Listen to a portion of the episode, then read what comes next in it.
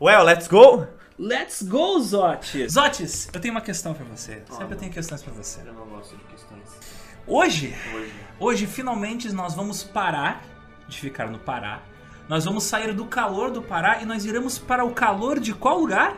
Nós vamos para the United Emirates. Os Emirados Árabes Unidos. Este país formado de Areia. e muito dinheiro.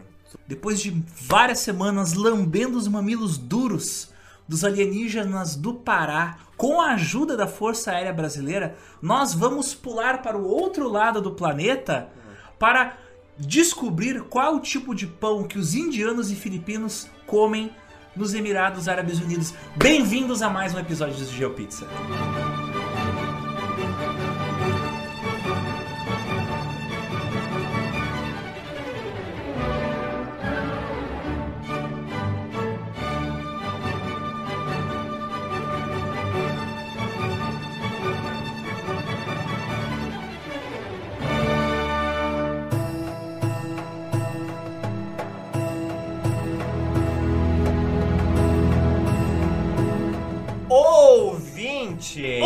Ouvintes! Bem-vindos a mais uma edição do GeoPizza. O podcast quinzenal De histórias políticas atuais e atemporais. eu sou o Rodrigo Zotti. Eu sou Alexander Demussot. E hoje nós iremos para o Oriente, uma região que é alvo de muitos debates políticos É e uma- é al- econômicos. Mas hoje nós iremos para um país que, por algum motivo, que hoje vocês vão entender, não se envolve em muita treta. Não se envolve em muita treta de guerra internacional. Então, Alexandrinho, para algumas pessoas. Alexandrino. Alexandrino. Agora, agora é diminutivo. É, tu merece quis esse nome agora. Nossa. Embrace it. Oh my god. Existem pessoas que simpatizam de muitos lados políticos e elas veem uma imagem de algumas cidades 30 anos atrás, cidades hoje em dia, elas pensam: ah, milagre. Essa cidade se libertou. Essa cidade agora é um futuro super tecnológico e super progressista e super capitalista.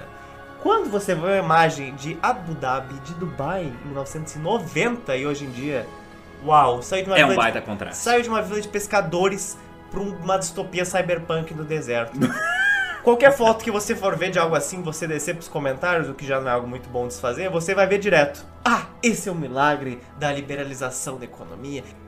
Anarcocapitalistas piram. Piram. Será que isso é verdade? Não sei, Será Zé. que isso é verdade? Eu vejo resultados. Eu vejo resultados. Olha que interessante. Mas aí eu pergunto pros ouvintes, o que existe por trás dos resultados? Os resultados- Porque a fachada é muito bonita, Zotes. É muito cheia de ouro, muito cheia de árabes sorridentes. Mas e atrás dos muros, dentro das paredes daqueles edifícios opulentos, o que acontece? Seria então os Emirados Árabes um milagre econômico, como as pessoas gostam de chamar? Olha só que interessante. No Índice de Liberdade Econômica de 2018, ele tem 180 posições, ok? Ok. Os. Emirados Árabes ficam na décima posição de liberdade econômica, um número relativamente bom. A Islândia, a Dinamarca, a Suécia e Países Baixos ficam depois dos Emirados Árabes. E o Brasil fica na 153 posição. Eu nem sei falar esse, esse número. Enfim, fica lá embaixo. Centésima, whatever. Exatamente. Outros países que ficam ali perto da região têm uma discrepância muito grande. O Kuwait, que é um pouquinho ali pra cima, que faz fronteira com o Iraque, fica na posição 83ª. Olha o gap. E o Catar, que fica relativamente ali bem do lado dos Emirados Árabes, 29ª posição. Mas no índice de liberdade individual, de 100 países sendo zero, nada livre e 100 totalmente livre, os Emirados Árabes ficam na posição 11 de 100. Pra ter uma ideia, o Brasil marcou 75 de 100. Então o Brasil é estupidamente com maior liberdade individual do que esses países. A Venezuela marcou 19 de 100. Então até o caos do Maduro no cu e gritaria é, tem mais liberdade individual do que esses países árabes. Interessante, então bora lá.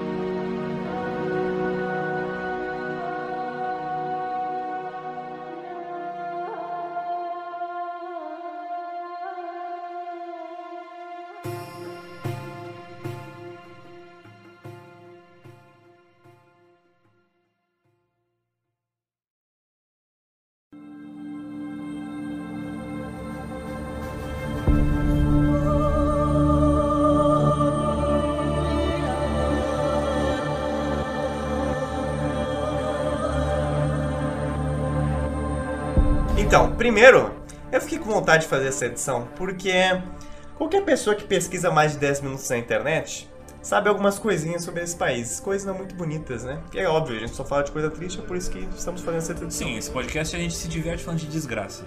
Muitas das coisas que eu li de liberdade econômica não dá pra notar assim qual é o problema dos países vendo diretamente esses índices. E uma vez eu publiquei uma publicação de uma fotógrafa muito boa que ela morava em Dubai, sobre Dubai. Eu falei, olha só, Dubai é um lugar legal, o Bambam cresceu, cresceu e tudo mais. Porém, muitos trabalhadores têm condições análogas à escravidão. E a fotógrafa de ziquilhões de seguidores, mentira, deve ter uns 40 mil. Mas ela falou: Olá, muito obrigado por usar a minha foto, mas por favor, get your facts straight. Ou seja, estude melhor, em boa linguagem de português. Tem regras para eles pararem de trabalhar quando está muito quente, principalmente na hora do almoço. Hum, eu descobri essa regra, eu vou falar sobre essa regra. Então eu hoje. fiquei, que interessante. Eu comentei pra ela e Ela, ela. ela, ela, ela cobrou da gente pra gente se informar melhor e, e procurar fatos, né? Então o que a gente vai fazer? A gente vai passar três horas aqui enchendo o saco dessa mulher e falar, ó, temos dados pra poder provar Ela que, tipo, não vai entender português. você está um pouquinho Wrong. enganada. Então, e eu respondi pra ela: existe algum site ou fonte que você baseia que você está dizendo? Porque tudo que eu jogo pesquisando isso vem exatamente o contrário. E um outro cara comentou atrás: essa é a única regra que tu tem pra proteger teus trabalhadores? Tu acha que isso é o suficiente? Tudo isso em inglês porque ela era de Dubai. E ela falou: Olha, eu não acho que a seção de comentários é o melhor lugar para eu falar isso. Então eu pensei, cara, Ela tem razão. ela Vamos- tem razão. vamos- ah, não é na seção de comentários a melhor maneira da gente dar um tapa na cara dela, um tapa escrito, tipo, fatos. A gente vai fazer isso num podcast. Mas sabe o que eu pensei? Quando você tem uma fotógrafa relativamente famosa em Dubai e você tem publicações em outros lugares usando as fotos dela e falando mal de uma cidade que é uma monarquia absolutista, é um problema, não acha? É um problema as suas fotos serem usadas pra falar mal do teu país, que é uma monarquia absolutista. é. Então ela eu vai pensei, defender, ela vai defender. É óbvio que ela vai falar isso se ela tiver a oportunidade, ao menos ela tem que se manifestar. A gente sempre faz o caminho de vamos ver a história do país para saber como ele está agora. E nós vamos fazer isso. Porém, eu quero inserir Uma introdução, um prefácio. em janeiro de 2020 foi acho que o momento que eu notei que, ok, o João Pizza realmente está se tornando algo foda, porque ganhamos vários apoiadores e também eu me puxei muito mais em roteiro e eu fiz One entrevista internacional. Oh my god. Eu entrevistei o David. David, de onde é que vem o David? David nasceu na Irlanda, em Dublin, e ele trabalhou em vários lugares. E um desses lugares que ele trabalhou foi em Dubai durante três anos. E ele trabalhava lá com web design. Ele foi lá para arranjar emprego. Ele era um sitezeiro. Ele conseguiu trabalho numa agência de publicidade que tinha sedes e filiais em vários países do Oriente Médio: Egito, Catar, Bahrein, Oman e outras cidades dos Emirados Árabes. E aos poucos ele foi percebendo que a organização social da cidade era visivelmente estranha. Para iniciar qualquer negócio, uma banca de jornal, uma lancheria, para ter um carro, para comprar um apartamento, você precisaria ter nascido nos Emirados Árabes. Se você fosse um estrangeiro, shame on you, boy. Você não podia nem comprar um apartamento, nem um carro. O que isso gerava? Na época, 80% da população do Dubai era estrangeira. Hoje esse número passa de 90%. Então, muitos estabelecimentos de imigrantes que vão lá trabalhar, o que, que eles têm que fazer, desde restaurantes até uma empresa de contabilidade, eram feitos com um sócio fantasma de Dubai. Eles precisavam ter alguém para botar junto do CNPJ deles. Então é, é o, é o jeitinho de Dubai. Laranja, colocando É laranja. jei- é o jeitinho de Dubai. é muito difícil você encontrar alguém que fosse dono de uma coisa própria sendo de Dubai. E era muito raro você encontrar alguém dos Emirados Árabes que não tivesse muita grana em Dubai por causa disso. Era Por muito causa- porque tem 90% da população te procurando pra te botar em algum negócio porque eles precisam. E de onde vêm essas pessoas, Alexander? Elas vêm do sul da Índia, do Paquistão, de Bangladesh, Filipinas e Indonésia. Os serviços da sociedade pareciam ser segregados. Por exemplo, sair na rua, que calor do caralho, vou pegar um táxi. Quem vem de motorista é sempre um paquistanês. Quando você tá lá no táxi e olha pela janela daqueles arranha-céu e cyberpunk, você vê dezenas de indianos trabalhando nas construções. Dentro dos escritórios eram filipinos e indonésios. E por essa ser uma região muito quente e seca, facilmente os 50 graus são superados no verão. E são raros os dias que isso não acontece. E quando se atinge os 50 graus por lei, não se pode mais trabalhar na construção civil.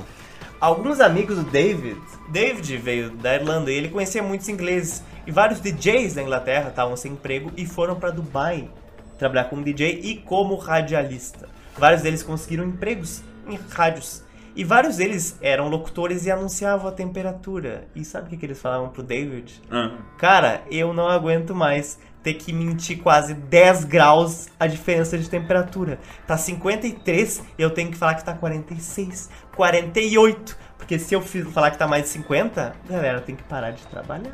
Porque isso acontece, o governo de lá é uma monarquia absolutista. Absolutista da mesma forma que a Arábia Saudita ou no Lesoto. Ela é absolutista da mesma maneira que a monarquia absolutista era absolutista na França antes da Revolução Francesa. Exatamente. Então, tipo, quando você fala monarquia absolutista, você já tem um parâmetro para entender como é que funciona o governo. E nos anos 90 tava surgindo a internet, né, no mundo. E Dubai, não, não queria que a internet chegasse. Por que, que ela não queria que a internet chegasse? Guess. Porque ela não queria que os cidadãos de lá estivessem cientes do, do que acontece no resto do mundo. Não. Por quê? Por quê? Sabe por quê? Por quê? Porque tinha pornografia. e isso estimulava pecados. Oh my god. Eles tentaram de várias formas proibir isso, mas acabaram não conseguindo. Pra ter uma ideia, o David, uma vez, eh, tava andando de bicicleta na rua porque tava estupidamente calor e ele tava de bermuda e ele foi quase preso por causa disso. Por causa de bermuda. Porque ele estava de bermuda, os guardas seguiram ele até a casa dele para que ele chegasse em casa, trocasse de bermuda para que continuasse a andar. O problema é que aquele lugar parecia tão, tão, tão hostil que parece errado aqueles prédios estarem lá. Porque ele era tão horrível que se você saísse da cidade, automaticamente os prédios acabavam e viravam uma poeira, uma sujeira do caralho. Tem uma imagem de time-lapse que mostra a construção de Dubai dos anos 80 até 2018. E é assustador tu ver que é basicamente assim, ó. Imagina eu jogar um monte de Lego em cima da areia da praia. É isso. É isso. É isso. É, é tipo, é areia, ponto final. E em cima tem uma cidade. Por ser um país islâmico e ainda mais monarquia, é proibido beber na rua. Não muçulmanos podem consumir bebidas alcoólicas em alguns hotéis. hotéis, lugares cinco estrelas. É uma proibição tão efetiva quanto a proibição das drogas daqui. Então o que acontece? Tinham lugares que a galera ia pra beber, bares clandestinos. Tanto quanto existiram da lei seca nos Estados Unidos. Só que existiam bares para diferentes nacionalidades e profissões, a ponto de que todo mundo sabia onde era o bar que os policiais iam. Só que isso é estupidamente legal, de várias formas. Mas é ok. Nossa, isso é errado em tantos níveis. Tipo assim, os caras segregavam de, É? de uma maneira. obs- Vamos, vamos dirigir a lei, mesmo assim, sendo de forma racista e segregatória. Nossa. Entendeu? É claro, não dá pra beijar em público nem sendo heterossexual. Eu nem preciso nem falar homossexual. É punível de morte, inclusive. Não se pode usar shorts, regatas, muito menos saias ou vestido. Só que Dubai é propriamente uma cidade maquete. Maquete no sentido de que é como se fosse um hotel. Um hotel que se você ficar lá muito tempo, uma semana, um mês, um ano, 5, 10, 15, 20 anos, aquilo nunca vai pertencer a você e nunca vai ser parte de você. É só pra você ver e acenar e lá você não vai construir nada de realmente interessante. O ritmo da cidade é frenético, tu nunca pode parar carro. Tipo, o trânsito flui, mas as pessoas não param, não param de andar. É tipo, é sempre correr, correria o tempo todo. E também a questão é que Abu Dhabi, Dubai, é, são cidades feitas para carros, basicamente. Não tem muita gente andando na rua. Tem sinaleiras de Dubai, eu já ouvi isso de várias pessoas, que demoram mais de 10 minutos para fechar, para tu conseguir atravessar a pé. Todo mundo é familiar com com a cultura americana, tanto é que ela influencia bastante os jovens. Muitos dos jovens que têm condições financeiras, ou seja, galera que faz parte dos 10% lá, né? O sonho deles é viajar pra fora dos Emirados Árabes e estudar nos Estados Unidos. Essa gurizadinha. Tipo, não é que nem, por exemplo, um Rio de Janeiro ou Miami, que tipo, existe um lugar onde as pessoas moram e existe um lugar que os turistas frequentam. Dubai inteira é o lugar que os turistas frequentam. Ela é bem bonita, tem coisas bem lindas para ver, desde o metrô automatizado até as paisagens lindas, atrações, parques, aquários. Os edifícios da cidade são legitimamente fantásticos. O aeroporto é basicamente um shopping gigante. É um dos maiores aeroportos do mundo. No verão é mais barato, por causa que, obviamente, é mais quente, né? Mas tu vai ter que estar tá sempre uh, pulando de área fechada para área fechada. Tipo, pegar o Uber com ar-condicionado, depois tu vai para um parque que é fechado. A cidade velha e o centro da cidade, e o centro que tem os arranha-céus, eles são separados por uma série de rodovias e, e, aquelas rotatórias gigantes. Tudo isso eu tô dizendo para vocês entenderem que Dubai investe pra caralho em turismo, porque turismo é uma das maiores fontes de renda do país. Por quê? Dubai, eu acho que se eu não me engano, menos de 1% do dinheiro deles vem do petróleo. Ao contrário dos seus vizinhos, Dubai é extremamente pobre em petróleo. David soube de várias histórias assim, de, por exemplo, eles criaram uma nova embaixada da Índia, uma, na época que ele estava morando lá. E no dia que eles criaram essa embaixada, fez uma fila de indiano que atravessava a quadra. Como Dubai é uma cidade em que as pessoas não andam na rua porque, um, é muito calor, dois, né, não é a vibe da cidade, aquilo dava para se ver assim, de longe. O que, que esses indianos queriam?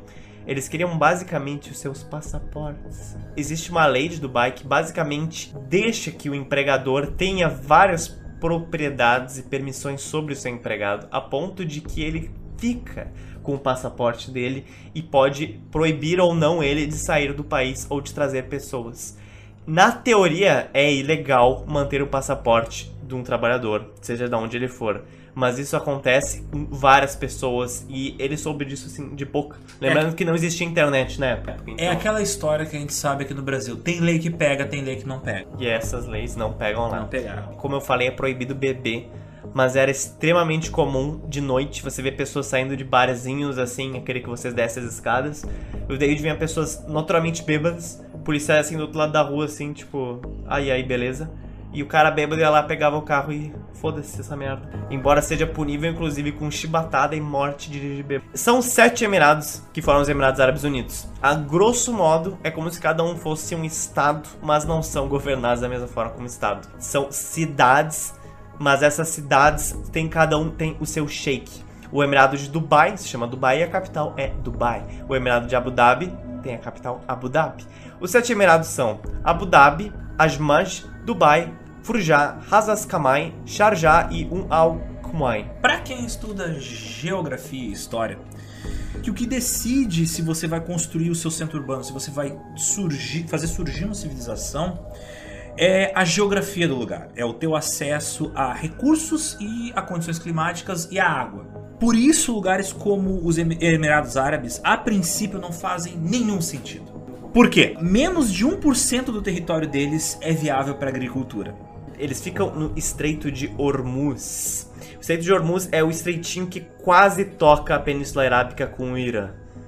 O Estreito de Hormuz, para quem está ouvindo nossas vozes na rua e não tem tempo de pegar o Google e digitar Estreito de Hormuz, vai aí uma imagem para você formar mentalmente. O Estreito de Hormuz é onde passa 40% do petróleo mundial. That's something. Então, that's something. e ele é bem pequeno. Existem trechos do Estreito de Hormuz que tem 3 km de largura. Então isso propicia também que coisas complicadas aconteçam nele que a gente vai explicar mais pra frente. Mas basicamente, se você quer chegar em qualquer um dos países como Kuwait, como Bahrein, como Catar, se um europeu quer chegar no Irã, através do Mediterrâneo, ele tem que passar pelo Estreito de Hormuz. Então aí que começa a gandaia.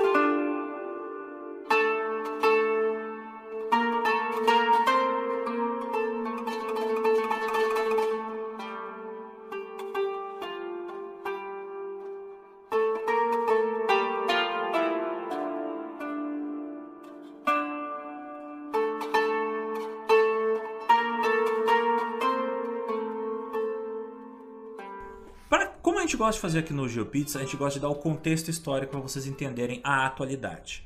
Hoje a gente vai falar dos problemas atuais, vai se focar no momento atual dos Emirados Árabes. Mas eu sou obrigado a fazer um crash course de 5 minutinhos de toda a história deles para vocês entenderem como é que eles chegaram até aqui. Senta que lá vem a história.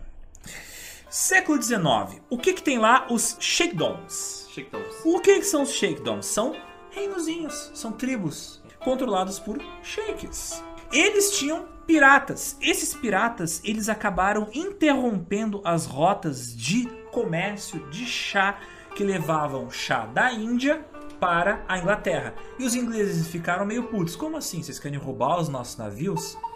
E aí, ao invés de fazer guerra, ao invés de fazer war, os piratas que administravam a região fizeram um acordo com os ingleses e pararam de roubar os ingleses.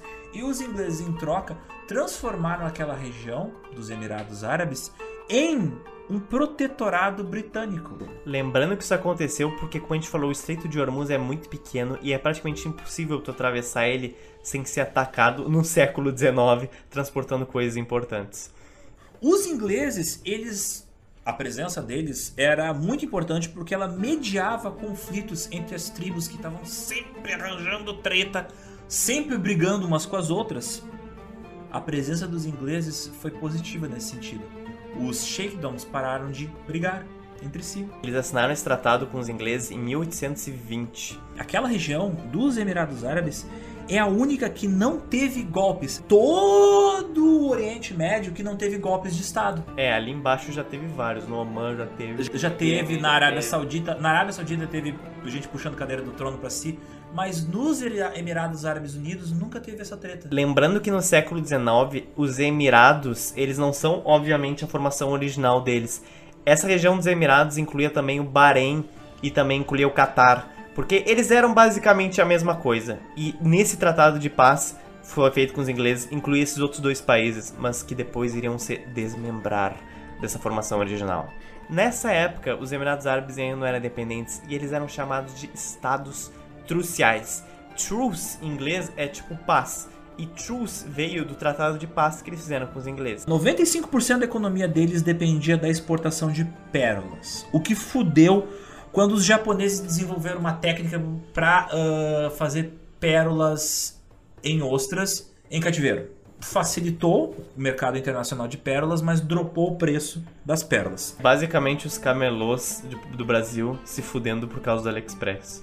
É, é basicamente isso. É basicamente isso. E aí isso fez com que os, o pessoal dos Emirados Árabes Unidos tivessem que aprender a diversificar os seus negócios. Não focar apenas em uma fonte de renda. Eles viram que isso era um problema. Então essa preocupação deles de não focar em apenas um produto vem desde a década de 40, década de 50. Em 1958, o sheik de Dubai, Rashid bin Saed Al Maktoum, ele começou a pegar empréstimos internacionais e usar essa grana junto com a grana do lucro do trade nos portos de Dubai para criar infraestrutura no país porque o objetivo dele era modernizar o país, colocar, estabelecer o país dentro do século XX, porque eles ainda eram um país muito atrasado e ele viu não, a gente não pode ficar para trás.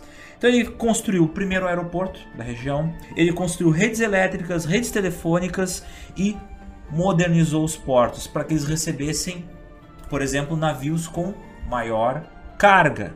Quando eles descobriram um dedinho de nada de petróleo em 1966, eles pegaram essa grana e investiram no quê? Estrutura. Eles começaram a fazer mais estradas, mais portos, fábricas. Eles criaram negócios administrados pelo governo. Na década de 60, eles começaram a ter muito boom de infraestrutura e também muito boom de ouro. Em 1966, mais ouro foi enviado de Dubai para Londres do que qualquer lugar do mundo. Eles começaram a produzir muitos relógios, muitas ligas de prata e usaram isso para construir aeroportos, para construir jatos, para construir navios. Algo que Abu Dhabi tava ali, ó. Whatever, cara, eu tenho 100 bilhões de barris por ano, eu não preciso ficar construindo essas frescurices.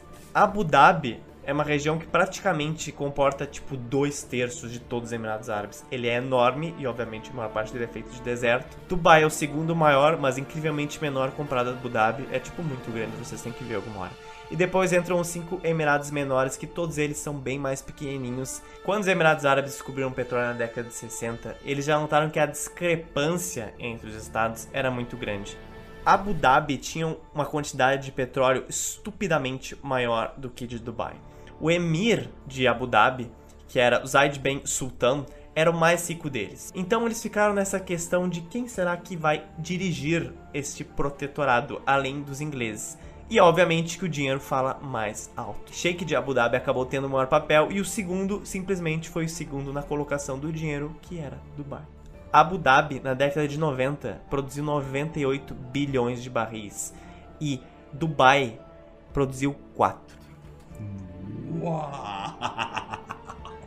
Então, para você ver que a gente escuta muito mais falar de Dubai, mas Dubai é muitíssimo menos rico do que Abu Dhabi, que Em no que- caso é a capital dos Emirados Árabes. Em 62, um agente político britânico falou que muitas casas e blocos estão sendo criados em Dubai, escritórios e apartamentos. O governante está realmente determinado. Estou bem surpreso. Inclusive, ele começou a comprar e barganhar comigo um avião a jato. Nunca tinha visto algo por essa região. Então, essa ambição do Sheikh de construir Dubai como uma distopia cyberpunk já é bem antiga. A, inten- a intenção dele era desenvolver o país, né? Ele viu que ele era um fudido e tinha que correr atrás de outro. De, outro de outra. Assim, errado ele não tava. Tipo, ah, eu vivo num país fudido, quero desenvolver o país. Ok. Que legal, todo teu lado. Tipo assim, vamos melhorar as condições desse país. Sim. Mas, tipo, o resultado final, o distópico do caralho, Ou não. é aquela coisa assim, Cyberpunk, tipo, né? Tem que ser dinheiro cyberpunk. entra, tecnologia entra, mas a sociedade não melhora. Quando descobriram petróleo em 68 a 75, a população da, da cidade cresceu 300% devido aos aportes de petróleo. Só que o Sheikh já se tocou que isso provavelmente não ia durar muito, porque ele tinha um gigante do lado dele que bebia óleo no café da manhã, que era Abu Dhabi. O próprio Sheik falou, numa- acho que numa entrevista, falou: Eu tenho uma notícia boa e uma notícia ruim.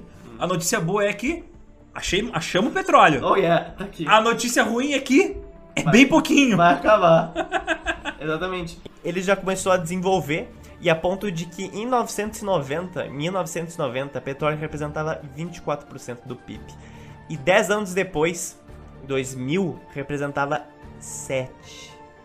A gente está em 2020, as estatísticas é que represente já menos de 2%. Não, não, é menos de 1%. Pois É menos de 1%. E sim, para um país, para um país daquela região é impressionante. Eles são os azarados mais inteligentes do Oriente Médio. O Rashid, o Al Maktoum, o Sheikh, foi de fato esperto. Em 71, os britânicos perceberam que eles estavam gastando uma grana violenta para manter aqueles protetorados, para manter todos eles, além do Catar e também do Bahrein. E eles falaram: ó, se virem aí, se organizem aí, porque falou. E foi aí que entrou em estrutura deles organizacional de Abu Dhabi, comandar, depois de Dubai, e depois entram os outros cinco Emirados mais pobres. E a gente não vai falar tanto deles porque não tem muito o que falar deles. Eles ainda têm atividades econômicas exatamente as mesmas todos os Emirados tiveram no século XIX. Comércio de pérolas, serviços, etc. Eu recomendo muito que se você for no- no computador uma hora, pega o Street View, que tem uma parte que é o início de Dubai com Sharjah. Sharjah é um emirado que fica grudado em Dubai e tu começa a ver nitidamente a mesma coisa que o David me falou. Tu sai de Dubai, aqueles prédios diminuem, diminuem, diminuem, sujeira, sujeira, sujeira, umas barraquinhas. Tu chega a ter Street View até o último emirado lá na ponta, que é Razas Kaimá. Mas é só na via principal. E se é assim na via principal, imagina mais pra dentro. Se tu vai pra dentro de Dubai, para dentro assim de Dubai, tu vai vendo fora da cidade. É onde moram os trabalhadores zoados, fudidos. Cara, lá é favela do Rio, é dois, é dois níveis acima da galera morando ali na, na beirada da cidade de, de Dubai. Total.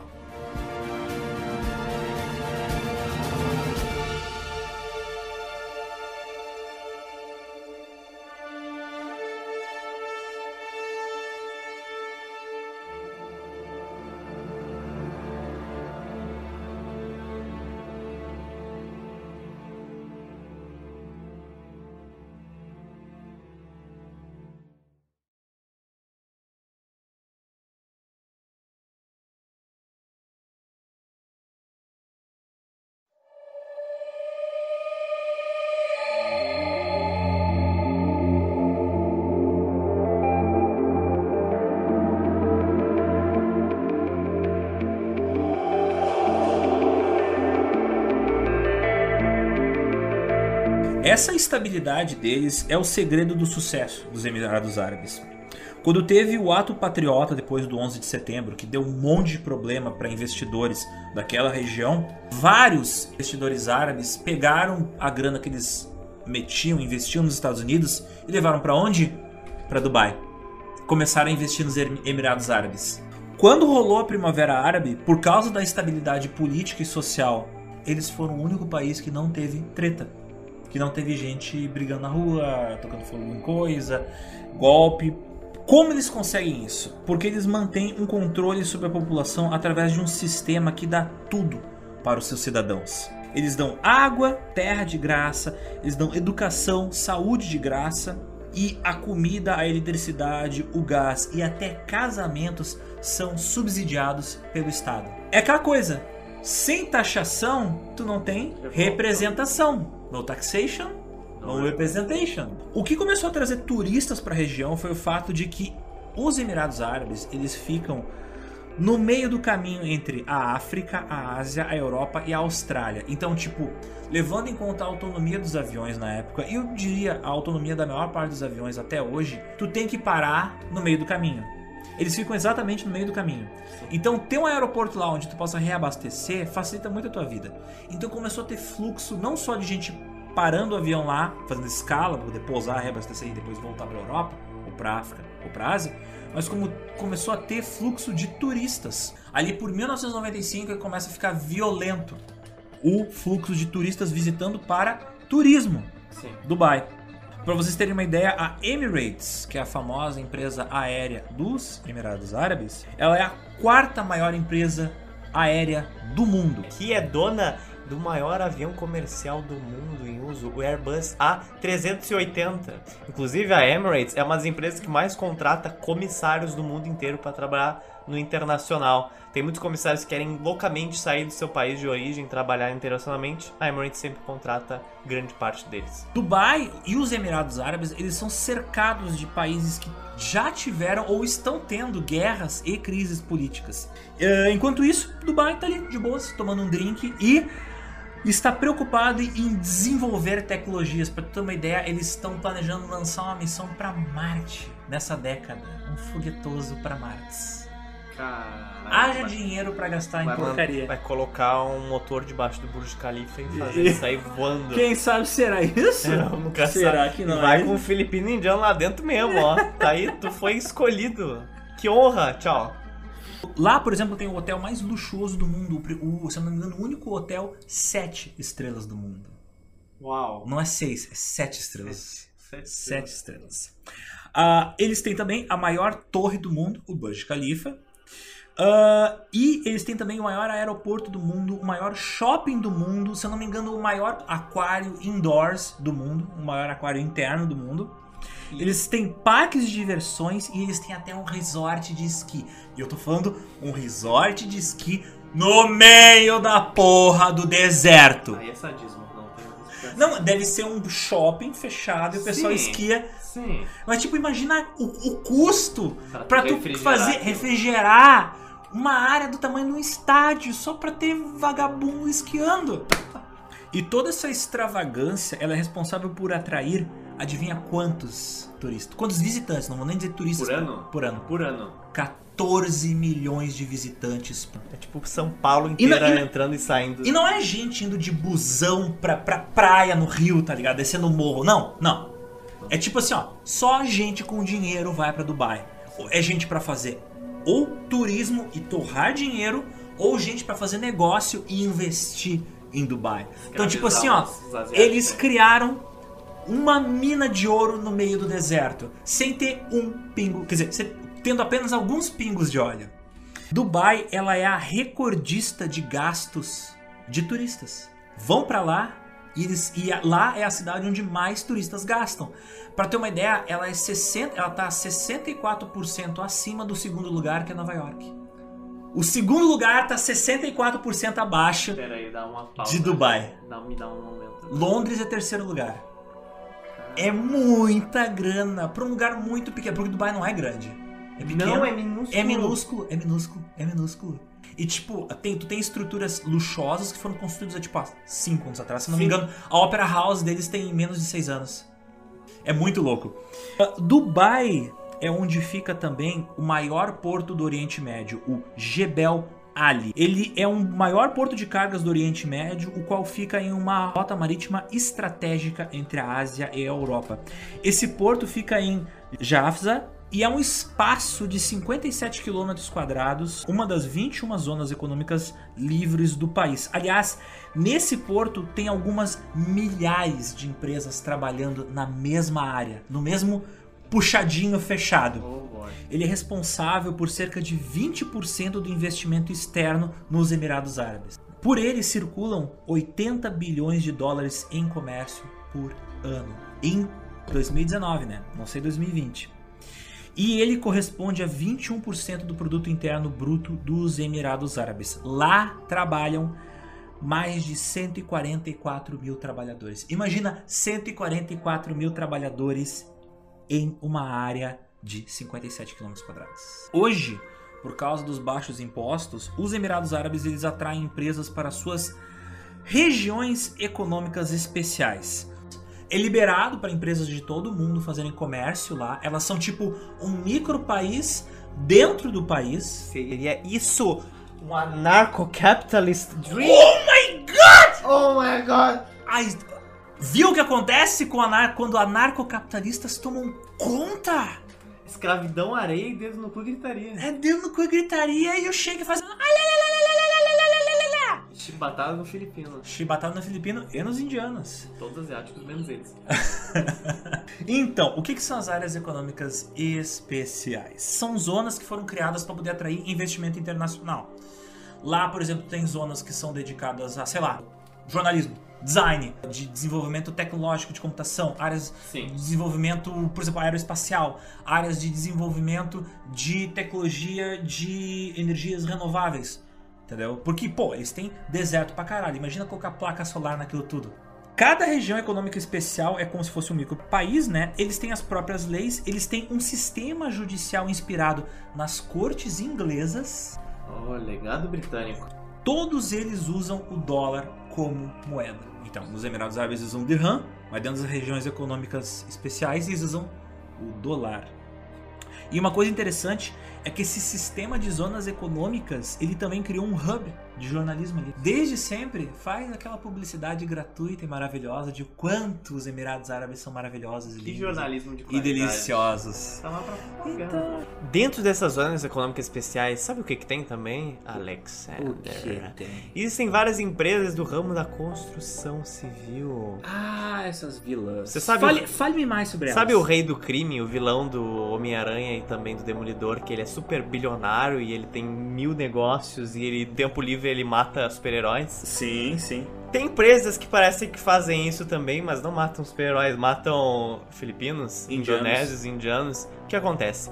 Vai ter em Dubai nesse exactly same year, estamos gravando em 2020 para visitantes do futuro, vai ter a Expo de 2020, que é basicamente um- uma puta exposição onde vão ter 62 projetos de construções de valores de bilhões de dólares. É basicamente um grupo para as pessoas e as empresas captarem investimento. Mas elas costu- eram muito famosas no século XVIII, caiu em baixa no, no final do século XX e agora elas estão voltando.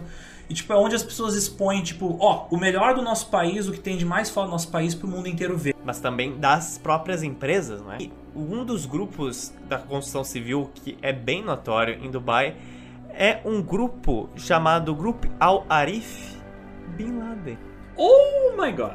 Eles receberam vários contratos bilionários da construção de Dubai, embora eles sejam acusados de abusar dos imigrantes de forma escravocrata. Pra quem não sabe, esse nome Bin Laden, sim, ele se liga ao terrorista sunita da Arábia Saudita, Bin Laden. Esse grupo surgiu em 31 pelo Sheikh Mohammed Bin Laden, que morava em Riyadh, capital da Arábia Saudita. Ele, era ele que era viciado em aviões. Era ele que era viciado em casar, porque ele se casou 23 vezes. Teve uma vez que ele já teve quatro esposas ao mesmo tempo e teve quantos filhos? Vai lá. 45 filhos. Não. Menos? Mais. 70 filhos. Menos. Ses- 58 filhos. 54 filhos. E um deles foi o moleque piruleta sunita. Estatisticamente é inevitável que tu vai ter um filho que seja um bosta. É, né? Também, eles têm contratos em todo o Oriente Médio, Ásia e África. E tem mais de 560 filiais no mundo inteiro. Se não me engano, o patriarca ele chegou a criar uma empresa de aviões de, de transporte aéreo e ele morreu, o pai do Bin Laden, né, morreu Sim. curiosamente num acidente de avião. Olha, karma, hein? Karma. Karma reversa. Olha só, em 2015, no dia 11 de setembro, olha o karma de novo. Enquanto a consultora Bin Laden estava realizando obras na grande mesquita de Meca, na Arábia Saudita, que é basicamente aquele quadradão preto onde todos os muçulmanos giram em volta, rezando como se estivessem numa rave. Me desculpem, Nossa. mas eu vou. Esse podcast vai ser o que a gente vai ser cancelado. Um dos guindastes do grupo, imagina, no meio lá da construção, Ah, não. no meio da rave. Ah, não. Ah. Um dos guindastes do grupo caiu devido aos ventos fortes, deve ventar muito mesmo, que causaram a morte de 118 pessoas e 400 Meu feridos. Deus. Imagina o tamanho desse guindaste. Imagina tu matar, machucar 600 pessoas de uma Cara, a vez. última notícia que eu vi um guindaste caindo, acho que foi em Nova Orleans, não sei se tu viu aquela imagem, Não. e matou, sabe, seis pessoas. Matou, seis- mas feriu 600. Feriu 600 e matou Cento- 100. 118 mortes e 400 feridos. Ao total são 518. É, mas as obras lá são realmente muito grandes. Imagina o tamanho do tarugo que é esse Bom. Como punição, o governo saudita colocou- proibiu a empresa de aceitar novos contratos, mas em seis meses depois eles tiraram essa lei. Então imagina só, tu matou, machucou 500 Não é pessoas. foda-se o que Daqui a seis meses a gente É conversa. foda. É, é- é que lá, muito mais do que no Brasil, é na base do foda. Foda-se, foda-se. Tem que fazer o país crescer. Vamos desenvolver, vamos construir, foda-se. E é previsto que por causa dessa Expo de 2020 de Dubai, já saímos da Arábia Saudita no momento, é previsto que Dubai vai crescer 33 bilhões de dólares. É uma feira nacional de seis meses que o próprio governo vai investir sete só em infraestrutura. Basicamente, as consultoras dizem que estão muito felizes porque isso vai ajudar a economia e etc. E vários jornalistas que escutam trabalhadores falam: Olha, eu tenho quase tipo 99,9% de certeza que isso vai fazer com que várias pessoas saiam da Ásia e fiquem mais escravizadas. Vai ter ainda." mais escravos. A gente- Vai aumentar o número de escravos na. na- A gente tá dissecando o título desse podcast aos poucos, que é Dubai Mulher Econômico. Mas a gente quer deixar claro pelas entrelinhas de que uma monarquia absolutista só tá de- dando lugar pros turistas gastarem o dinheiro, porque normalmente quando você tem um milagre econômico, é quando eu e você aqui somos uma cidade boa, conseguimos crescer financeiramente. Só que as pessoas que vão pra Dubai trabalhar não conseguem sair. Normalmente asiáticos não conseguem sair. O David, que foi pra trabalhar, um europeu, ele conseguiu entrar, conseguiu sair com algum tipo de esforço. Mas ele descobriu que ele roubou muita vaga de asiático. Teve numa empresa que ele ganhou uma vaga, um ano depois de trabalhar na empresa, e tinha um indiano querendo trabalhar naquela empresa. E sabe quanto tempo ela tava lá? 15 anos. Fuck. 15 anos, cara. Imagina tu chegar e E tomar. aqui, e aqui entra uma questão bem complicada. O ser humano é escroto em todo lugar do mundo, porque nós somos iguais em todos os lugares do mundo. Então tu encontra comportamentos escrotos em todos os lugares do mundo. E no Oriente Médio, uma cultura ultra conservadora. Não é difícil achar exemplos de, obviamente, machismo, homofob- homofobia. Gente, se eu morasse na Arábia, eu já teria voado de uma janela há muito tempo. É. Tipo, quando eu digo que o racismo na, nos Emirados Árabes Unidos é violentíssimo, eu não tô de sacanagem. É literalmente violento. E vocês vão entender quando a gente entrar nesse assunto. E a gente não quer dizer que é só lá, não. Mas resumidamente, quando você tem uma monarquia absolutista que basicamente usou um dinheiro para transformar um setor em outro, que claro, tá atuindo investimentos, tá atuindo turismo, mas não tá distribuindo essa renda. Então é estranho você chamar um milagre econômico e um milagre do mercado livre quando você é uma monarquia absolutista. O que tem de livre nisso? Monarquias absolutistas são parecidas com o que, Zotis? Com? Não, não, não, não, não, não, não, não. Elas são muito parecidas com ditaduras.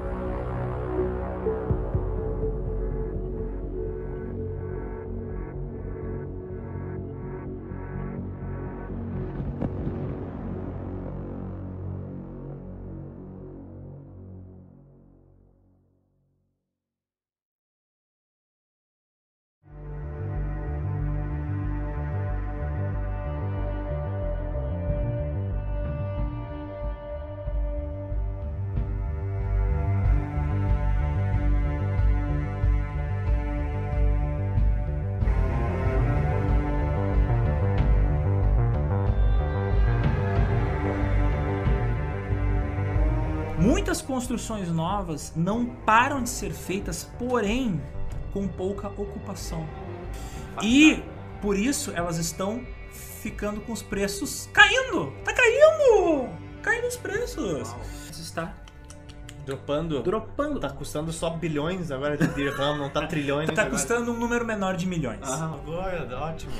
A nossa próxima edição, Alexander, vai ser também de um país nessa região do Oriente Médio. Oh my god. Bem diferente dos Emirados Árabes, do Catar, do Bahrein. E esse país critica muito esses países, sabe por quê? Por quê? Porque é um país que é basicamente um cassino! Aê, Cassinão! São prédios bonitos, luxuosos, mas não tem cultura. A DXB, a empresa que cuida de parques de diversões muito frequentados lá, por exemplo, a Legoland, o Motion Gate e o Bollywood Park, ela está renegociando dívidas com os bancos credores por causa que está diminuindo o número de frequentadores dos parques. Por que eles estariam num, não digo em crise, mas num momento ligeiramente preocupante? Por quê? Bem, apesar de Dubai ser o mais famoso dos Emirados Árabes, como o próprio Zóio já disse, quem manda é Abu Dhabi. Abu Dhabi. A capital do país, na realidade. governada por Mohammed bin Zayed Al Nahyan, que é um cara que é dono de óleo pra caralho. Bem, o Mohammed bin Zayed é quem governa os Emirados Árabes e ele tem tomado algumas atitudes políticas que fizeram os Emirados Árabes se alinharem mais com as políticas internacionais da Arábia Saudita. Houve uma aproximação política e econômica da Arábia Saudita com os Emirados Árabes Unidos. O, agora, os Emirados Árabes estão se, se opondo aos inimigos da, da Arábia Saudita, o Irã e o Catar. E ambas as nações, os Emirados Árabes e a Arábia Saudita, elas são responsáveis pelo bloqueio do Catar. Isso complica um pouco as coisas porque antigamente Dubai tinha relações bem próximas com o Catar. Parce- mesma coisa. Parceiros comerciais Sim. parceiros comerciais. Tanto que a sede de muitas nacionais é em Dubai, mas os executivos viviam fazendo negócios com o Qatar. Sim. Toda, toda aquela região teve uma história muito semelhante que a gente contou aqui.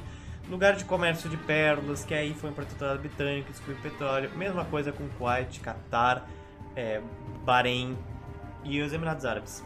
O grande porto que eu já citei, que é Jebel Ali, em Dubai, era a principal fonte de importações que chegavam ao Catar.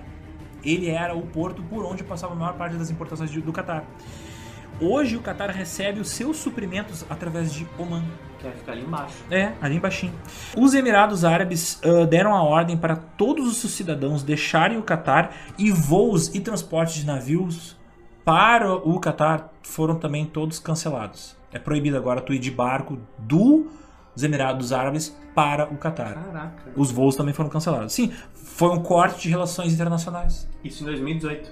Isso recentemente, isso é um processo que vem acontecendo desde que o governo dos Emirados Árabes se alinhou com o governo Saudita. da Arábia Saudita. Isso tudo para dizer que Dubai perdeu um dos seus maiores parceiros comerciais. Então, tipo, Abu Dhabi se fortaleceu, porque agora tem um aliado que é um dos aliados mais poderosos do mundo, porém, Dubai perdeu um parceiro comercial que era responsável por uma fortuna de, de, de business Que era Catar. Que era o Qatar. Isso também teve o efeito de Dubai perder a confiança de alguns investidores. Dubai não é tão independente assim, ela depende muito das decisões de Abu Dhabi. Para complicar ainda mais esse angu, Dubai tem relações tinha relações muito próximas com o Irã. Dubai era o lugar para onde os os caras grandes, empresários, políticos de- do Irã iam tirar férias. Sim, é dois toques. É dois toques, É, não é- é um pulo. De Teherã não é tão perto, mas é extremamente Do perto. lito- de um litoral pro outro é bem pertinho. É, é É, bem pertinho. Que entre os dois países tinha um trade de 20 bilhões de dólares. Que agora foram violentamente reduzidos. Lembrando que Dubai é um oásis de liberdade. E isso resulta que muitos cidadãos, não só do Irã, mas também da Arábia Saudita, dão uma passadinha lá para sentir aquele gostinho de freedom, de liberdade. Mas o sorridente príncipe árabe Mohammed bin Salman ele lançou uma campanha para acabar com a corrupção e consolidar o seu poder quando ele Na assumiu a coroa na Arábia Saudita. O que, que ele fez? Oh, Ele resolveu dar uma limpa no governo. deve ter dado. Deve ter dado, com certeza. Então, mas não é. A gente sabe que a desculpa é pra acabar com a corrupção. Mas na verdade, vocês vão entender o que, que é. O que, que ele fez? Ele pediu para que os bancos de Abu Dhabi fornecessem os dados sobre as contas de todos os empresários e todos os políticos e todos os nobres da Arábia Saudita que eles tinham contas em Abu Dhabi, né? Então, esses dados foram todos passados para o governo saudita. Meu Deus. E esses caras estavam presos. E foi através desses dados que o príncipe saudita, que hoje governa o país, é sabia o quanto cobrar de cada um desses caras para Ah. dar liberdade para eles. Cara, ele prendeu, Para poder, libertar. só que cobrando. Ele basicamente. Só que ele pediu informações para Abu Dhabi para saber quanto é que esses caras têm, para eu saber o quanto eu tiro deles. É, basicamente assim, eles pediram um print screen do app deles de banco, quanto eles têm de saldo. Ah, e na poupança, ah, tem isso aqui. Ah, eles têm 200 trilhões e 12. Aí falou, olha, pra te libertar é 200 trilhões e 12. E o cara ficou... que irônico, hein? É. Mas assim, a Arábia Saudita, o jogo de xadrez que rolou nos últimos anos é bem interessante. Ah, é. Esse príncipe é muito louco. Desde matar jornalista, que vocês sabem, Jamal Khashoggi. É, mas até os presídios de luxo lá, que na verdade, como eu falei, é uma desculpa pra poder extorquir os, os nobres, viu? Esse cara, esse cara fez umas coisas bem curiosas, bem interessantes do ponto de vista político. Tudo que envolva a Arábia Saudita, torço o nariz. É bem complicado, bem sujo. Isso fez com que os empresários do mundo árabe perdessem confiança nos bancos de Abu Dhabi, porque até aquele momento todo, sim, todo mundo achava até aquele momento que Abu Dhabi era tipo a Suíça. O oásis no Oriente Médio. É, tipo, ah, se eu colocar meu dinheiro lá, ele vai estar escondido. Mas eles perceberam que não adianta esconder o dinheiro dos sauditas. Os sauditas vão lá e acham o teu dinheiro. Nada se esconde. Então isso fez com que muitos investidores e muita gente que jogava grana, assim, toma meus cash, toma meus dólares. Ficou assustado? Ficou assustado, pegou seus dólares e levou para outros bancos de outros lugares do mundo. Então a Abu Dhabi perdeu a confiança dos investidores e do pessoal do ramo financeiro por causa dessas cagadas que não foi culpa deles, foi culpa dos acordos do governo saudita com, Com Abu Dhabi. com Abu Dhabi. Também a baixa do preço do petróleo tem diminuído o poder aquisitivo da galera do Oriente Médio como um todo. Então o pessoal parou de fazer o quê? Parou de ir para Dubai para gastar, que é uma das coisas que tu vai fazer em Dubai, que é gastar, comprar, investir. Outro risco que existe é que o modelo de Dubai esteja dando tão certo que outros países vão tentar aplicar o mesmo modelo econômico e aí Dubai vai deixar de ser exclusiva e ela vai perder o poder e a predominância que ela tem de ser esse oásis de liberdade. Outros países podem copiar essa mesma ideia de criar essas zonas econômicas especiais e aí Dubai, ó, perder a enorme exclusividade que ela tem. Uma das coisas que eles estão fazendo para tentar reverter esses problemas é tornar mais fácil tu conseguir um visto de trabalho e de permanência Oh, em boy. Dubai. E eles querem começar a atrair investimentos, adivinha de quem? China! Let's say China. China. China. China. China. China. China. China. China. China. China. China. China. China. China. China. China. I have to have my China. I have people that I know in Chineses para investir em Dubai, porque os chineses são cheios da grana. E óbvio que é do interesse dos chineses gastar dinheiro onde tem futuro. E como é que tu constrói o teu futuro? Atraindo investidores. Então é um Ouroboros, uma cobra que morde o próprio rabo. Perfeito.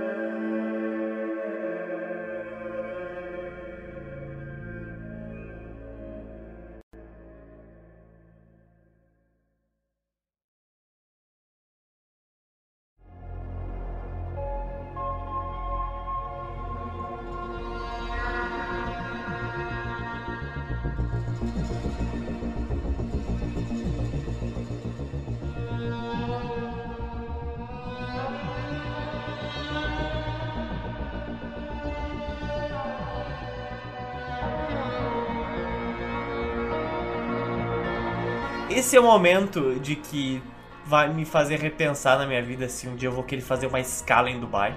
Provavelmente a polícia vai parar você e vai te torturar por alguns dias. Tomara que ninguém lá fale português. Basicamente, a monarquia de Dubai, dos Emirados Árabes como um todo, são todos sheiks que controlam aquela região, como a gente falou.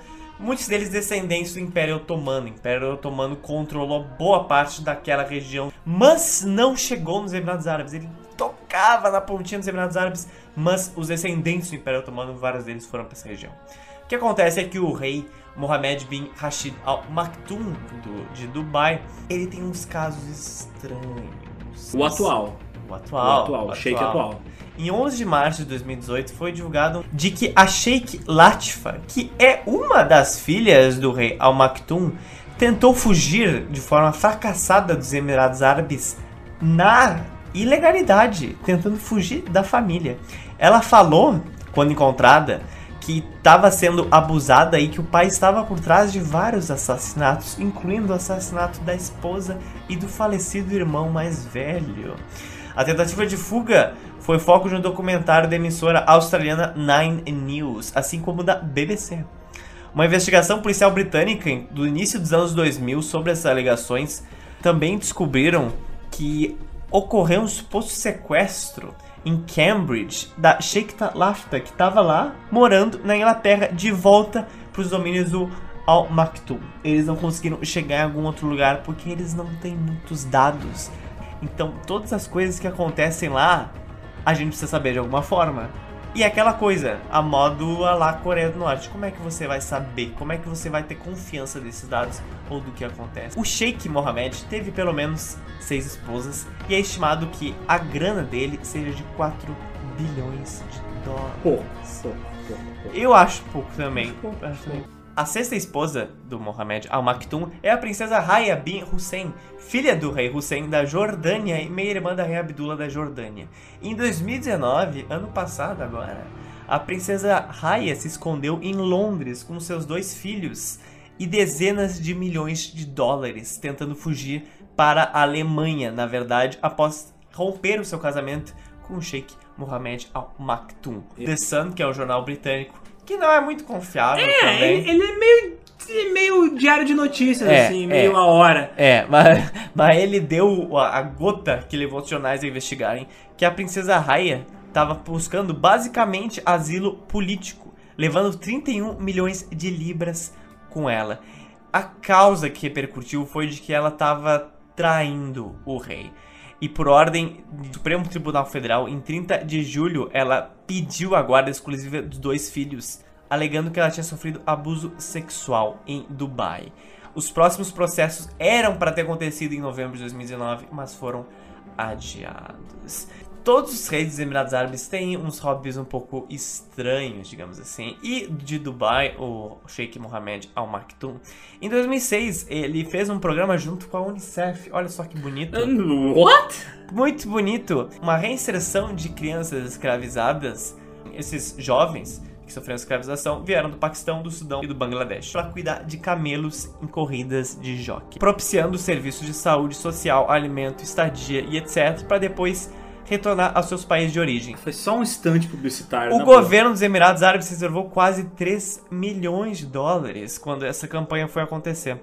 Só que em setembro, o Sheik foi acusado de incentivar o sequestro de escravizados e continuar a situação deles de milhares de meninos para serem usados como escravos para cuidar de camelos em corridas de jockey. O caso foi inclusive para a corte norte-americana representando esses jovens, mas eles não acabaram indo muito adiante. Em 2007, a juíza Cecília Altonga aceitou a moção e negou o provimento do processo. A coisa basicamente virou pizza. Virou pizza de kibe. Sheik de Abu Dhabi, Nayan, ele tem um, um hobby de que esse é menos agressivo, ao menos. Mas ele constrói compartimentos tipo montadoras no meio do deserto de Abu Dhabi, que é gigantesco. Ele constrói aqueles carros 4x4 gigantescos, onde é tipo uma festa privada para investidores, para eles fazerem aqueles aquelas corridas de 4x4 onde eles basicamente meio que se destroem e às vezes andam também no deserto. Ele tem tipo construções milionárias. Tem disso. compilações desses vídeos desses árabes malucos morrendo nas dunas. Esses dias eu vi no YouTube um acidente que aconteceu essa semana. Tipo, o cara resolveu subir uma duna. Aí quando foi descer, o carro capotou 300 vezes. A força centrífuga jogou ele pra fora. E depois ele foi esmagado pelo carro. Tipo, o que acontece de acidente dos jovens malucos bêbados de Deus lá sabe o que, correndo nessas estradas cobertas de areia e dando acidente. Cara, o que tem de racha de carro na Arábia Saudita e nos Emirados Árabes Vocês não têm ideia. E falando de Abu Dhabi, como está este emirado agora? Hoje, o petróleo corresponde a 36% da economia do país. Os outros 64% estão distribuídos em setores imobiliário, turístico e de varejo. Ele também tem zonas francas que não é exclusiva de Dubai. Abu Dhabi também é uma região de grandes skyscrapers. De- de- Deve ter rolado aquela invejinha. Hum, você tá fazendo prédio grande, eu quero também prédio grande. Aí vai lá e faz uns prédios grandes dele. Eu também vou fazer. Que interessante, o PIB do Abu Dhabi é muito maior do que de Dubai, mas consequentemente nosso maior contato, onde a galera e ocidentais mais vão, sempre foi Dubai.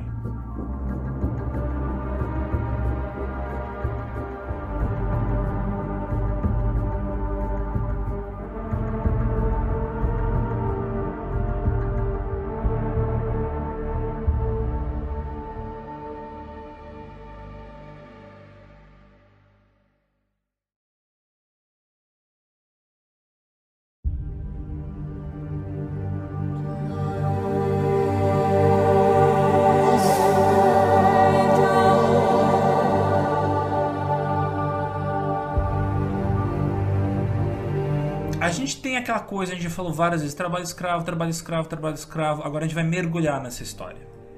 O problema dessa região é que nela existe um regime chamado regime de kafala. O regime de kafala basicamente transforma o trabalhador subordinado ao seu patrocinador. Kafala em árabe significa patrocinador.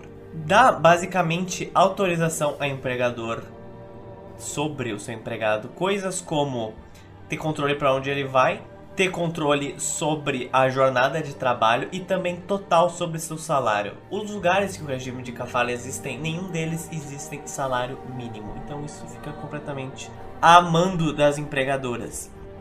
De, no, de 91 a 2019, 300 mil mulheres de Bangladesh foram para a Arábia Saudita sobre o sistema de kafala.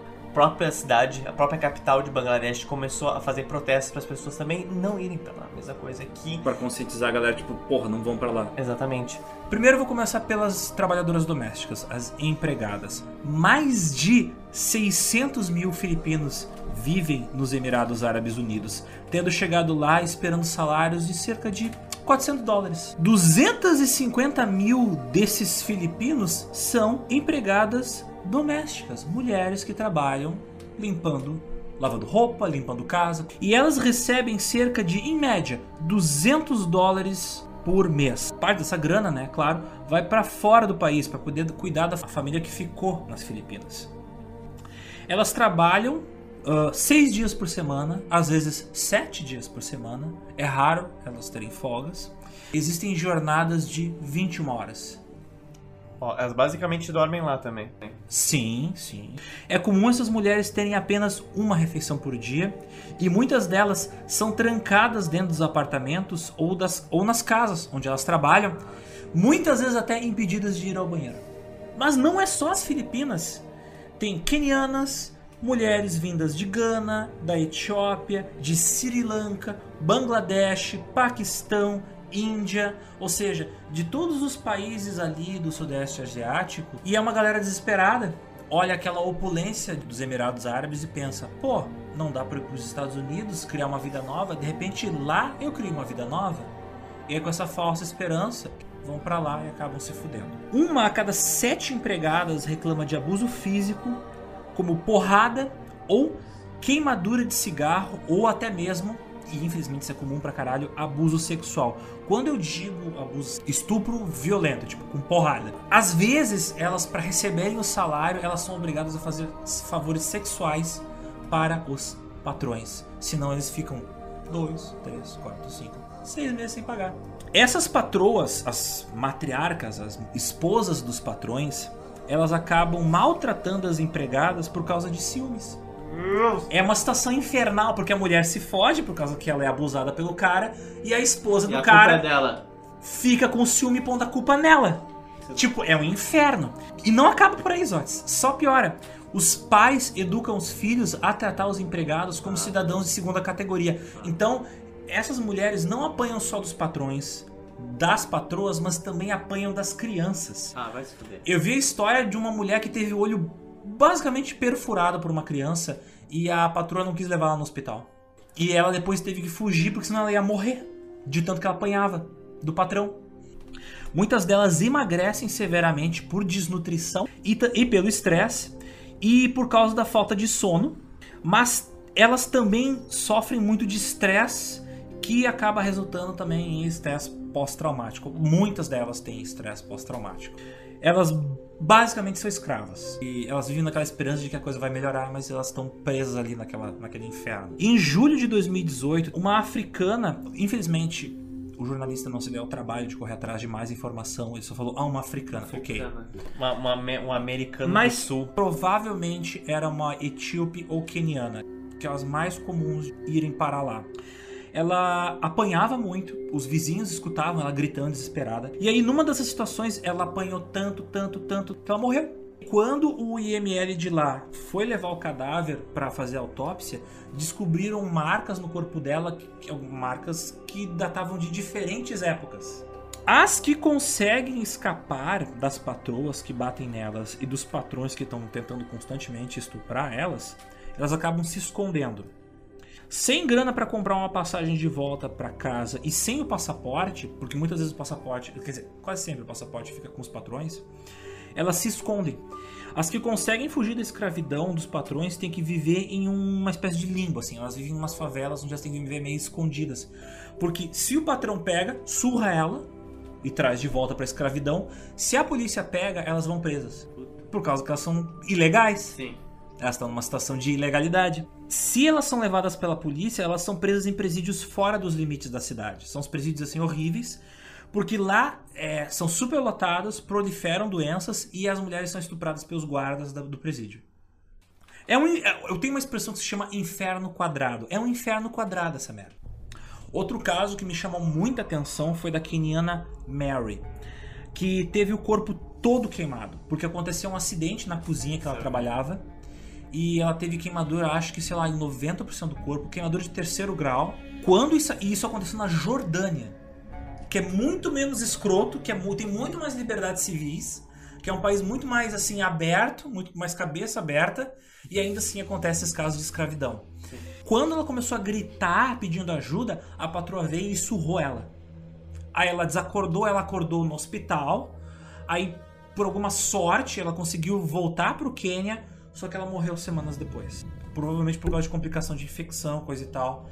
E no Quênia tem uma galera fazendo campanha forte assim, ó, mulheres não vão pro Oriente Médio, vocês vão se fuder. Então tem, tem políticas, mulheres fazendo campanha dentro do Quênia para tipo impedir que esse tráfico internacional de trabalhadores aconteça. Não é só nos Emirados Árabes que tu tem que existe esse hábito de espancar as empregadas vindas de outros países. Isso é meio comum em todo o Oriente Médio.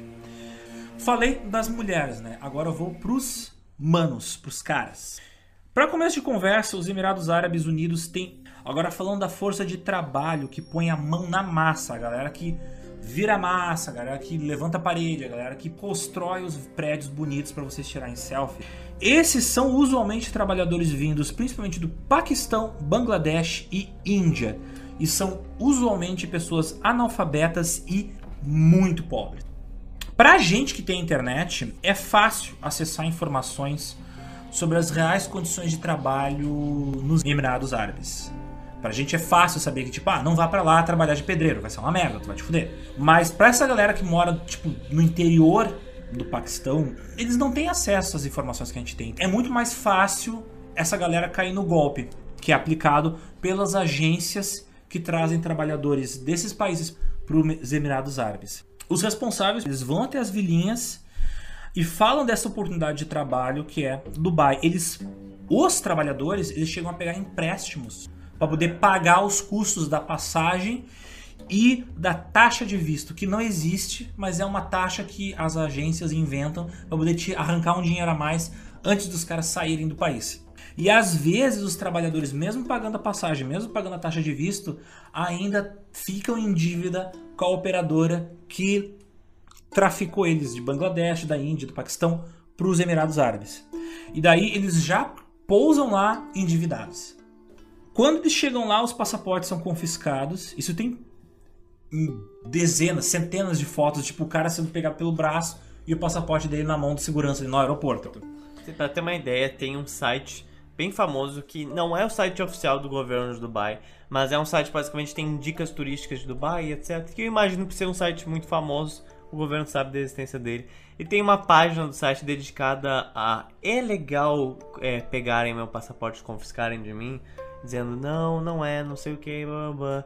Mas para um site publicar isso numa página grande, com uma dúvida assim tão bizarra, mostra que isso é muito, comum. É muito comum. Quando eles vão lá para o campo de trabalho, eles são obrigados a se submeter a trabalho forçado, mal pago. Eles moram em cortiços onde vivem com outras dezenas, às vezes até centenas de trabalhadores no mesmo cubículozinho. Às vezes têm que fazer as necessidades em banheiros que tipo não tem encanamento. Esses alojamentos ficam em áreas isoladas que você só tem acesso depois de passar por três, quatro portões. Os caras são objetivamente separados da cidade. Tanto é que às vezes é duas horas de ônibus entre o local de trabalho e o local onde eles ficam.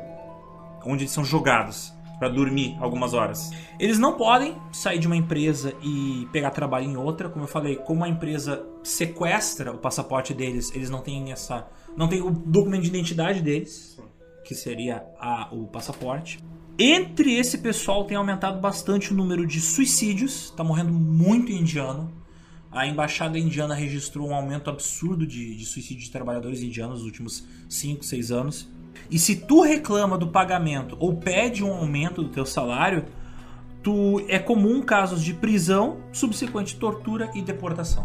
Então, de repente, uma das maneiras de tu conseguir fugir do país é tu fazer uma merda, ser preso e ser expulso. As ONGs de direitos humanos que tentam ajudar esses trabalhadores uh, importados tem muita dificuldade de atuar nos Emirados Árabes por causa que não é do interesse dos Emirados Árabes receber essa galera que pode revelar o quanto é escrota a maneira que eles estão adquirindo o trabalho barato para poder construir aquelas torres milionárias, bilionárias. Eu vi um vídeo de um árabe, de um, de um cara que mora lá mesmo, um dubaiense. Ele passou um dia junto com esses trabalhadores, ele passou uma noite dormindo nos quartos dos campos de trabalho. Ele foi lá e mostrou: ah, não, olha só, é limpinho. Os caras têm um quarto de estudos, os caras têm um quarto de leitura, de sala de leitura. Eles têm folga, eles podem ligar pra família. Mas, velho, tu. Sabe, eu que trabalhei com cinema, sei quando tem um ator ruim. E tu olha assim, e obviamente aquela galera ali tava só posando pra um vídeo de publicidade. O próprio cara que apresentava, ele era um ator meio. não? Hum, ele não era, não era um narrador mais confiável. Entendi.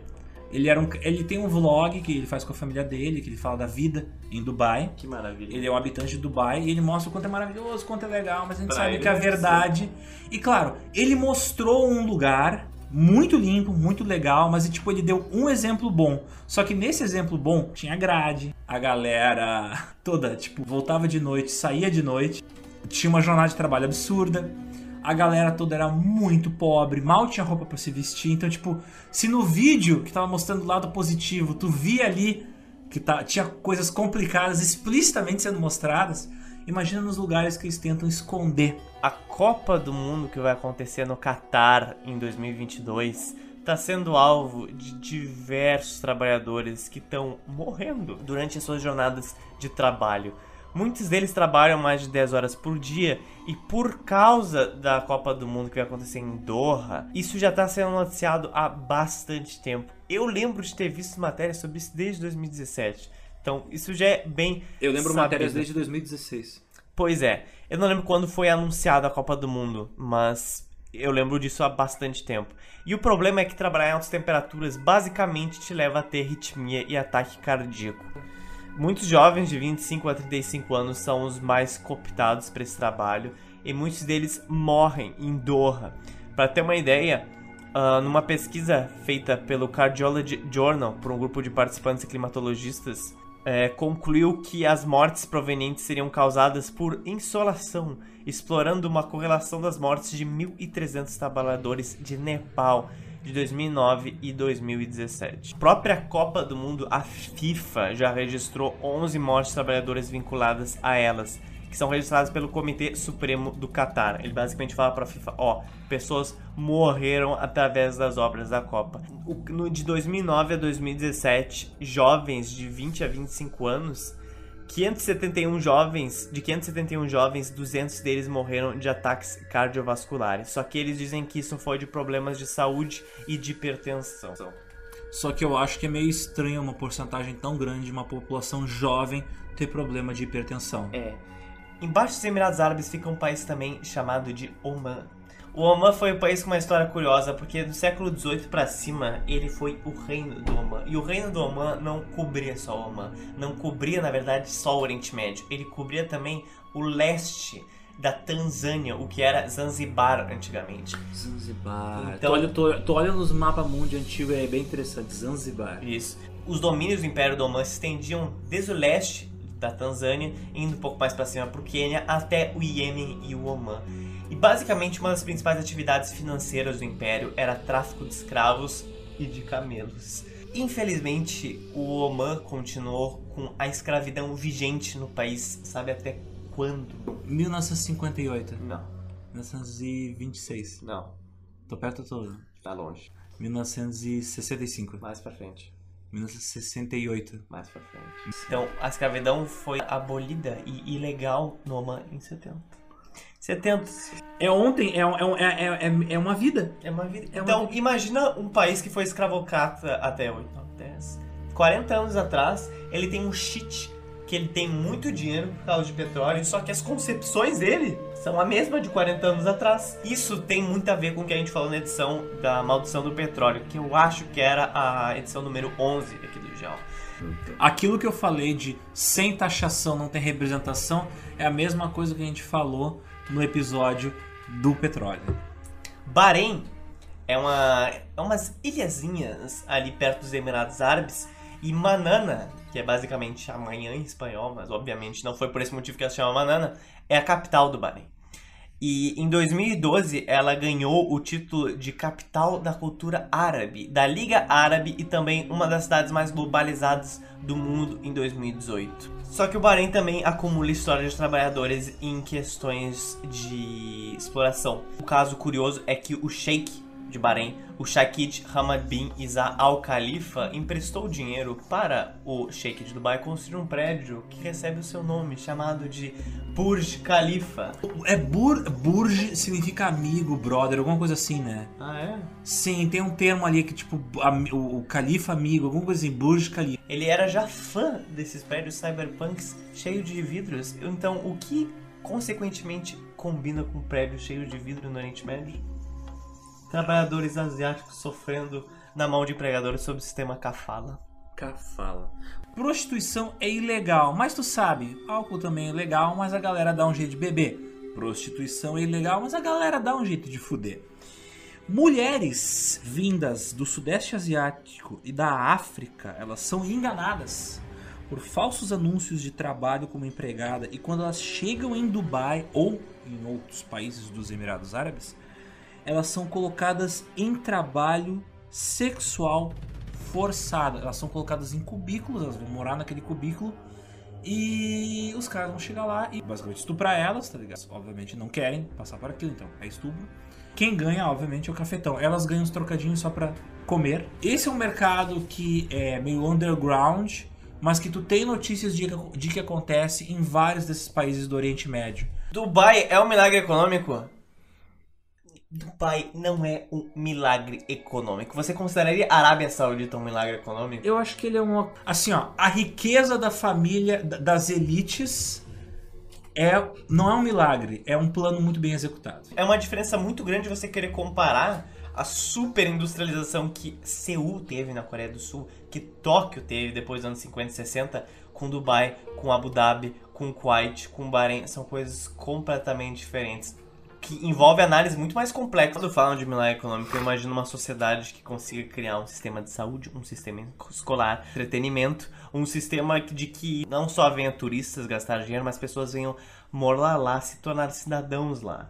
Eu- eu- eu- eu de acho- sociedades mais completas. Tipo, uma coisa é ser pobre em Dubai, outra coisa é ser pobre em Londres. Um dia a gente, a gente vai falar da evolução econômica súbita de Seul, da Coreia do Sul, que é, é um bom exemplo, embora tenha muitas ressalvas e tenha coisas bizarro. A galera, se esque... a, a galera se se esquece, por exemplo, que não é só o Brasil que sofreu uma ditadura, filha da puta. A, a Coreia sofreu ditadura militar pau no cozíssima. E tem uns legados bizarros. É. Não só de ditadura, mas umas empresas fazendo coisas assim.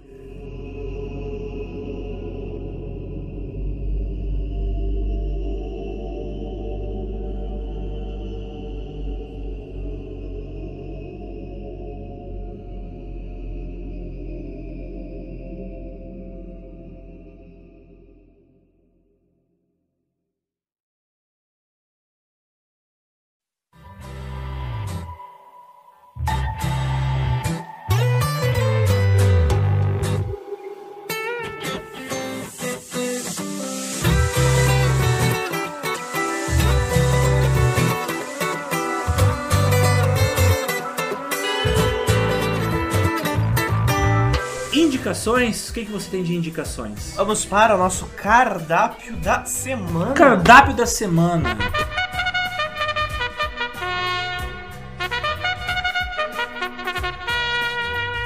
E o Então. que os nossos ouvintes devem ler, ouvir, assistir? O GeoPizza. Escutem o GeoPizza. Assistam o Geopista. Uh, leiam o GeoPizza. Não, é, eu poderia citar vários, por exemplo, filmes que envolvem o Império Otomano, embora não chegue nessa região. É, tem Não, eu, eu quero ali Dubai.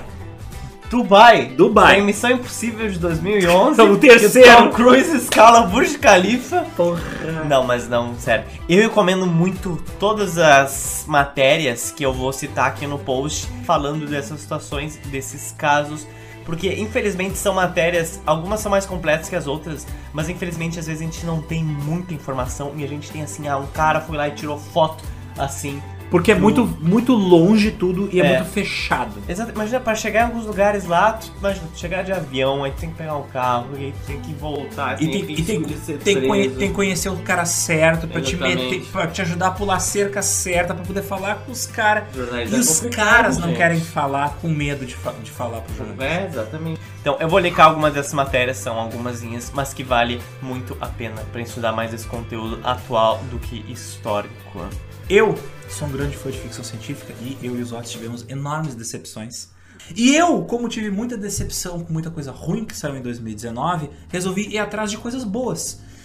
E, como eu gosto de futurismo, de, de- eu quero falar de duas obras de arte que eu descobri que estão sendo pouco faladas. Primeira delas, um mangá que eu li, que eu tô apaixonado, chamado 2001 Noites. Inspirado pelo filme 2001 Odisseia no Espaço e inspirado pelo livro 1001 Noites. São 10 volumes, cada volume tem 3 histórias e cada historinha é um ponto da evolução humana da exploração espacial. Tipo, os caras discutem buraco negro, antimatéria, como seria de verdade um motor de dobra, as consequências psicológicas do isolamento no espaço. 2001 Noites, leiam esse mangá, é bom. A outra indicação espacial que eu vou fazer é a série da Apple TV chamada For All Mankind. E vocês que gostam de história, eu recomendo por causa que ela é uma série de história alternativa, onde a NASA não só continua fazendo missões para a Lua, como ela começa a fazer missões para Marte. Porque no primeiro episódio rola uma treta. Adivinha quem vai primeiro para a Lua? União Soviética. Exatamente. E aí, quem tem que correr atrás do tempo perdido? Os americanos. Então os americanos correm para fazer a primeira base na Lua, para mandar a primeira mulher para a Lua, para criar a primeira base militar na Lua. Então começa a acontecer umas coisas muito legais. Então, vocês, Otis, o que, que a gente tem mais para falar para os nossos ouvintes? Eu também vou indicar um filme que, embora ele não seja dessa região específica, ela, ele fala um pouco da formação da Península Arábica depois da, do protetorado britânico. E esse filme é Lawrence of Arabia. Ah, eu daí tá falando de um filme óbvio. Desculpa! Não, ele é um filme ótimo. mas ele é um ótimo. filme ótimo Ah, porque... se fosse assim eu também indicava. falando, mas é basicamente a história da Arábia Saudita na década de 20, eu creio, e mais ali das regiões ali embaixo. Esse, um soldado britânico que acaba indo para lá e se tornando tão árabe quanto os próprios árabes. Bom, vamos para o nosso chamando na tele. Chamando da tele. Primeiro que nossas últimas duas edições foram do ET Bilu. Não, brincadeira. Do, Foi do da- Michael Jackson. Foram da Operação Prato. Vale a pena se você quer saber coisas que o Brasil não cansa de esconder pra debaixo do tapete. Se você quiser saber de coisas mais estranhas que o governo esconde na ditadura, que não só envolve guerrilheiros mortos. E tortura? E ve- veja esse caso bizarro. Mas em janeiro foi basicamente o momento que eu percebi que, ok, o gel realmente está se tornando alguma coisa. Eu imaginei. Só, só agora tu te deu conta disso. Não, seu arrombadinho. Basicamente, eu já tava esperando que em dezembro iam ter poucos apoiadores por causa que é fim de ano, todo mundo tá sem grana. E em janeiro a gente ia ter um aumento e eu, tipo, acertei demais. E, consequentemente, muita gente a fim de contribuir bastante. Então, muito obrigado por isso, Stonks. Stonks. E principalmente, obrigado porque, graças a essas pessoas, nós temos aqui estes equipamentos que, se vocês são bastante atentos, viram que nossas vozes estão perfeitamente melhores do que Importados da onde, Zotes? Ireland. Ireland. Muito obrigado a Cássia Almeida, nossa grande patrocinadora que nos doou esses dois microfones. Por culpa dela, agora vocês vão ter que ouvir a gente com mais qualidade de áudio. Exatamente. Nós entraremos com mais profundidade dentro da cabeça de vocês. Lembrando que o gel sai de 15 em 15 dias nos principais agregadores da Interwebs, além do site. No e, YouTube, E também nos acompanhe nas redes sociais porque é conteúdo saindo no mínimo duas vezes por dia. os Zotes não para de postar Every gráficos e day. coisinhas legais no Twitter e no Facebook. É um saco de fazer, mas é legal porque eu aprendo muito e é vários desses lugares que eu traduzo coisa, que eu faço gráficos, que eu aprendo e inclusive puxo temas aqui pro podcast. Esse ano voltaremos inclusive com vídeos, agora é pra valer, agora pode assinar embaixo. Já voltamos, mas o Zost insiste em não acreditar que o YouTube está acontecendo, mas está acontecendo. Vão lá, entrar assistam os episódios do nosso podcast no Os nossos apoiadores são o que movem essa máquina industrial que é o GeoPizza. Quem são essas pessoas? Quais são os nomes dessas pessoas? Essas pessoas são pessoas como o João Bosco. Ele é um apoiador a partir de R$ reais mensais, assim como o Eduardo Wisler, o Bruno Bros, o Tarcísio Júnior. E na faixa de barões do GeoPizza de R$ reais tem o Matia Carneiro dos Anjos, o Bernardo Liz, o Helton Rister, Orlando Bianzi, João Hudson e na categoria de Visconde, 20 reais mensais. Você tem Rafael Zendonati, Giovanna Mazali, Thiago Gomes, Viviane Damasceno Barros, o Léo Vignon Lilarge e a Letícia Martins Barcelos. Para os condes, 30 reais mensais. Zotes, por que, que eu daria valores tão altos? Zotes, por que os ouvintes deveriam investir tanto neste podcast? A partir Ne- de- Neste produto cultural de alta qualidade? A partir de conde, você recebe uns mimos aí na sua casa. Um, um beijinho na orelha? Você recebe umas coisinhas muito interessantes. Dá uma olhada Um- no nosso um- um apoia-se cari- pra saber o que, que é. Um carinho no nariz, um afago, um, abra- um abraço? Mas isso, quem vai receber uma coisa interessante também, o Marcelo Segundino, que é um marquês, 40 reais mensais, e os dois grandes infantes de 50 reais mensais que concorrem a sorteios de livros a cada três meses. É o César. Freitas e o Daniel Velo. Alguns de vocês estarão recebendo algumas coisas que eu e os Otis estivemos aprontando para vocês. Enfim, Be ready. receberem a comprovação de que vocês são especiais. Be ready. Nos vemos então daqui 15, 15 dias. É isso, Zotis? É isso. Um abraço pra vocês e não vão trabalhar de pedreiro nos Emirados Árabes. Se forem em Dubai, não falem muito no nosso podcast lá, por favor. E não falem da gente, senão a gente vai, senão a gente vai tomar um, um strike, mas não strike do YouTube, um strike de, Físico. de míssil Tomahawk. Oh. Até daqui a 15 dias. As. Tá.